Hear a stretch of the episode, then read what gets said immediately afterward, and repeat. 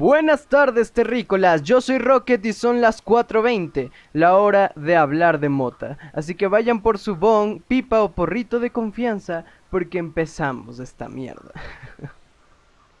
El tema de hoy: los bongs. Bueno, pues, ¿realmente qué se puede decir sobre los bongs? Muchos habremos oído hablar de ellos, incluso visto en películas, y ni siquiera saber su nombre me ha tocado. Muchas personas saben lo que es una pipa de agua y no, no la conocen ni como bong ni como pipa de agua. Entonces, bueno, para aclarar, sí, un bong es una pipa de agua y se llama así porque realmente los bongs tienen un sistema de filtrado de agua. Exacto.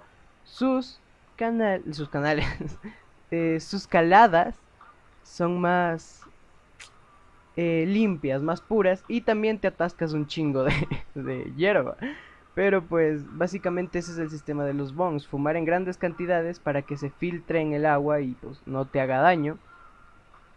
Y si aún con los términos bong y pipa de agua no te queda claro qué es, entonces pásate por mi Instagram rocket420with y ahí verás eh, lo que es un bong. Estoy, estoy subiendo las fotos del mío específicamente, entonces ahí podrás conocer de vista a un hermoso y sensual bong. entonces, bueno, eh, ahora hablemos de qué es un bong, en qué consiste un bong. Como les dije, eh, un bong eh, es, un, es una pipa con un sistema de filtrado por agua. Eh, ofreciendo que el, el, humo esté filtrado de cualquier cosa, digamos, yo que sé, materia vegetal, eh, incluso sustancias cancerígenas que vienen al quemar la hierba. Entonces, bueno, eh, aparte de ofrecerte una calada más limpia, tienen una boquilla más amplia que una pipa normal. Por ende, te llega más frío el humo. E incluso si quieres algo más frío, hay gente, bueno, más, más que hay gente, hay bongs a los que les puedes poner hielo en la, en la boquilla para que el humo al pasar se enfríe más y te entre más rico. Eh, el mío en lo particular tiene ese, esa pendejada para, para poner el hielo. Y realmente si les puedo recomendar fumar con hielo o agua muy fría, sí. se siente muy muy rico, muy muy fresco y si bien te hace toser debido a la cantidad, se siente chido, se siente chido estar con el humo friecito. Entonces, se los recomiendo, ahí vayan ustedes a hacerlo. Y si su bong no tiene para dejar el hielo en la parte de la boquilla, simplemente pongan agua muy fría. O incluso raspado de hielo. Entonces ahí, ahí me dicen qué tal. Entonces, sin duda alguna, eh, mi forma favorita de fumar es, es, el bong. A mí me encantan los bongs.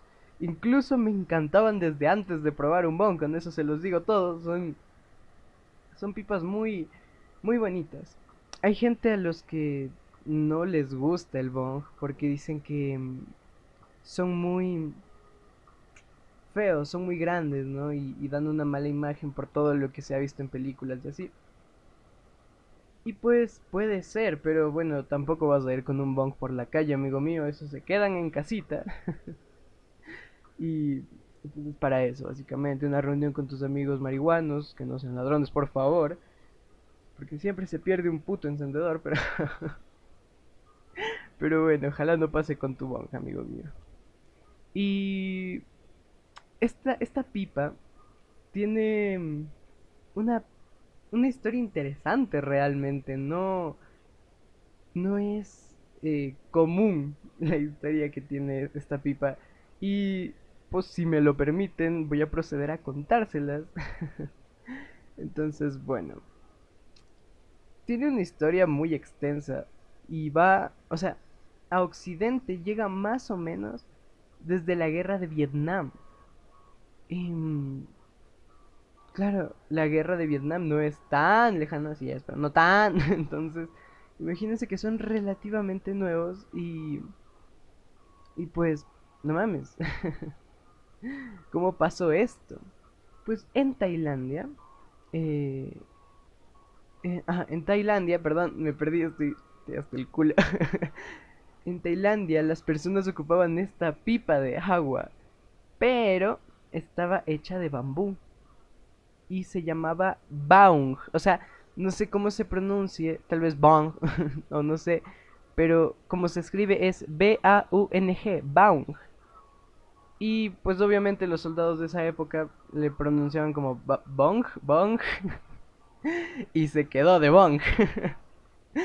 Entonces, em, su fonética, pues, ah, pues bong, güey, yo, yo le hubiera dicho bong también. O bang, no sé, porque te da un puto balazo en el cerebro, te lo juro. Entonces, bueno, eh, aún así, el, el, uso del bong no data desde ahí como tal, sino desde mucho antes, en África. ¿Cachan la mamada de África a Asia y de Asia viene a América? Qué raro.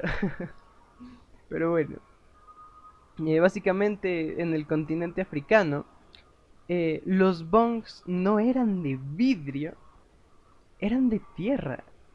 Y, eso me dejó muy loco, porque lo que hacían era abrir un hueco en la tierra, poner la, mm, la motita, ¿no? Al lado de brasas calientes. Y poner el, eh, o sea, pasar eso a un canal de agua. y en el suelo poner una boquilla para inhalar el humo. O sea, súper raro, ¿no? Y mm, pues está, está chido. Así era su método, bajo tierra prácticamente. Y mm, la verdad estas tribus, eh, para que luego digan, ¿no? Estas tribus empezaron a fumar mota mucho antes que tabaco. Porque el tabaco fue instaurado en sus tierras, por así decirlo. Entonces ellos fumaban más cannabis. Y aún así, aún fumando tabaco, no dejaron de usar el bong. O sea, para que vean lo rico que es, no lo digo yo, lo dice África, amigo. Entonces, bueno. Eh... Pero bueno, de los señores africanos, y aunque África sufrió una influencia... no puedo hablar, verga. De una influencia árabe eh, muy fuerte, la historia relata que nuestros amigos africanos, eh, pues pues, pues siguieron, güey, no mames, pinches drogadictos, no me O sea, no mames, está bien, está bien verga eso.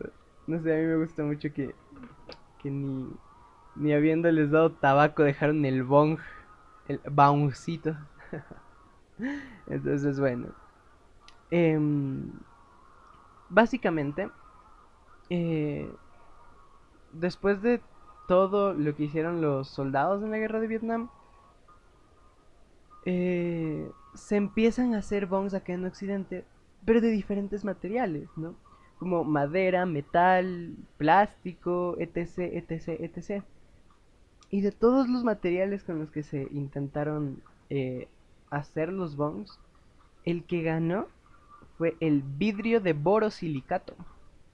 Tal vez muchos de ustedes digan, ah, me suena. Sí, es el mismo eh, vidrio que se ocupa para hacer los materiales de laboratorio ya sean matraces, balones de Bunsen o lo que sea, eh, todos se hacen con ese vidrio, el vidrio borosilicato. Entonces, mis amigos, si lo dijeron los africanos, si lo dice la ciencia, no mames. Estamos haciendo ciencia cada vez que fumamos motita ahí, estamos descomponiendo el THCA en THC mediante combustión. O sea, deberían darnos título de científicos por fumar en bong, me cae. Básicamente es eso. Y mm, ¿por qué se usó este material? Pues bueno, fue porque realmente es un material bastante resistente. Eh, bueno, tampoco si lo tiras de un tercer piso, en ese caso ten por seguro que tu bomba va a valer verga. Pero no es normal, no es común que se rompa debido a su grosor. Y mm, obviamente son, son vidrio, ¿no? Si bien puede aguantar unos golpecitos, no le harás huevadas. Entonces, bueno. Eh, básicamente es, eso de lo que está hecho el bong. Agarrado a la misma forma de los, de los bounds de bambú. Y así llega Occidente. Y cachan que el vidrio es un material tan estable, tan firme, tan fijo. que no te llegue el sabor de vidrio. Porque no existe el sabor a vidrio. Chupen un vidrio, no sabe nada. Pero no te llega este sabor y encima la motita está más limpia, por ende sientes mejor los sabores. Me maman los bongs, o sea, si ustedes no, pues, pues no mamen. y luego de los bongs vienen los bubblers. los bubblers. Que son básicamente lo mismo, son pipas por filtrado de agua, de agüita, pero mm, son más pequeños que los bongs, por ende son más transportables. Y tienen un clutch. O sea, así le dicen, es un clutch, es, es un agujerito en la parte de atrás del, del bubbler que tienes que tapar. Tapas ese agujerito, prendes la hierba, haces el... Y básicamente eh, cuando el, el, humo se concentra adentro de la pipa, quitas el dedo y todo ese humo va a tus pulmones. Lo mismo que se hace con un bong con la cazoleta. Cuando estás fumando en bong, la cazoleta se puede sacar para que estés fumando y cuando quieras que todo el humo concentrado se meta a tus pulmones, quitas la cazoleta y... Entonces, eh, es básicamente eso, solo que a unos se les llama bobblers y a otros bongs porque los bobblers son más pequeños, el filtrado es un poquito más simple realmente. Y mm, hacen más burbujas. Mientras que un bong puede hacer la cantidad baja o, algunas burbujitas. Un bobbler sí hace burbujas, o sea, es como esa mierda, o sea. Entonces por eso se llaman bobblers. El, el, tamaño importa, no ya. El tamaño es parte de, la esencia de un bobbler y, son bastante baratos. Em, y el más caro de estos sí te llega a costar 100 dólares. Y a pesar de eso son baratos. Puedes encontrar un Bobbler desde 5 dólares, 15 dólares, 20. Y, y, el máximo que vas a encontrar es uno de 100 dólares, ya, sea por marca, prestigio, que tenga un sistema de, filtrado más complicado o algo así. Entonces los Bobblers eh, son para un uso más... Em, más, más, más... ¿Cómo sería? Para un uso más eh, diario, por así decirlo, no sé, más frecuente, porque entra menos humo, ¿no? Y, tienes que estar fumando y botando humo, fumando y botando humo. Entonces estos podrían ser para consumidores que, que les gusta disfrutar de la hierba así, ¿no? Lento. Y un bongazo, creo sinceramente que no es para uso diario. Estoy bajo los efectos de, de una hierbita fumada en bong. Y no lo. No diría que es para fumarlo a diario, sinceramente. Pero un bowler sí se puede. Eh, un bowler no quema tanta hierba ni aunque quieras. Em, básicamente, si ponen la misma cantidad de hierba, es más que probable que en el bowler se haya quemado un 25% y en el bong un 75%. Con la misma calada, ya sea grande o. Bueno, grande, grande. Entonces, eh, básicamente en esto difieren los bobblers de los bongs. Y a mí en lo personal no me gustan tanto los bobblers. Pero sí que es verdad que son más accesibles. Porque, por ejemplo, yo tengo un bong. Porque el mínimo va desde los 20 dólares hasta lo que papito Dios quiera, güey. Porque al chile, al chile, eh, esas madres están caras, güey. y hay unos peores, Hay, hay unos que son más grandes y tienen doble sistema de filtrado, por eso ya te, sacan un ojo de la cara. Em, a mí sin duda me gustan un montón los bongs. Y pues ahorita tengo mi Only Bong que me costó 40, puta madre. son caros, son caros. Entonces, si no te interesa darte caladas muy fuertes, eh, si no te interesa el hecho de que a fuerzas vas a toser porque un bongazo es, enorme. Y mm, si eso no te importa, el bong es para ti. Si quieres atascarte de hierba, pues dale.